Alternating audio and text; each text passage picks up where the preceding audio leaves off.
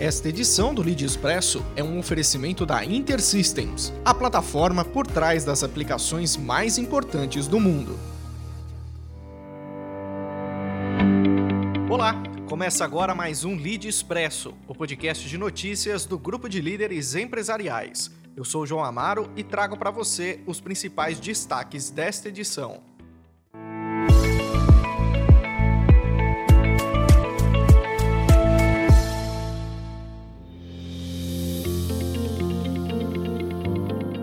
Nós abrimos o Expresso desta quinta-feira falando sobre a Gol, que anunciou a compra da MAP Linhas Aéreas, até então pertencente à Voipass. O valor de negócio é de 27 milhões e 800 mil reais, sendo 25 milhões em dinheiro e o restante em 100 mil ações preferenciais. A compra é uma estratégia da Gol, que já mira o período pós-pandemia para lançar novas rotas dentro do país. A aquisição faz com que a aérea aérea incorpore os 116 slots da MAP, que atua a partir dos aeroportos de Manaus, no Amazonas, e Congonhas, em São Paulo.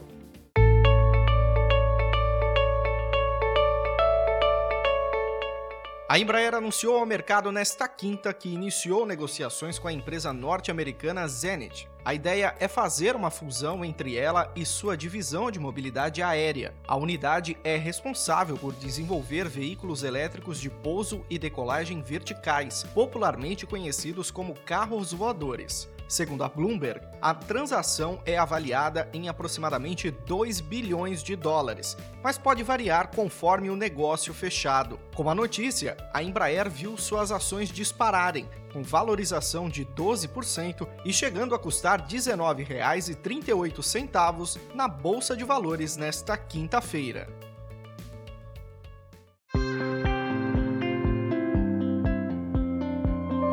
A BRF anunciou um aporte de 764 milhões de reais para ampliar as instalações de suas unidades em Santa Catarina e Mato Grosso do Sul. Desse total, 643 milhões serão destinados para investimentos nas unidades catarinenses de Capinzal, Concórdia e Videira, e outros 121 milhões serão para a planta de Dourados. A Companhia de Alimentos destacou em comunicado que o investimento em Videira resultará na abertura de 250 empregos diretos e em Concórdia outras 107 oportunidades. A Localweb concluiu a aquisição da Bling e da PagCerto. O anúncio foi feito nesta quinta-feira e fez com que as ações da empresa tivessem ganhos de mais de 3,5%. A primeira empresa é voltada em soluções de e-commerce e micro e pequenas empresas, enquanto a segunda é focada em pagamentos. A Localweb não informou o valor final da transação, que em abril, quando foi anunciada, era estimada em 524 milhões e 300 mil reais.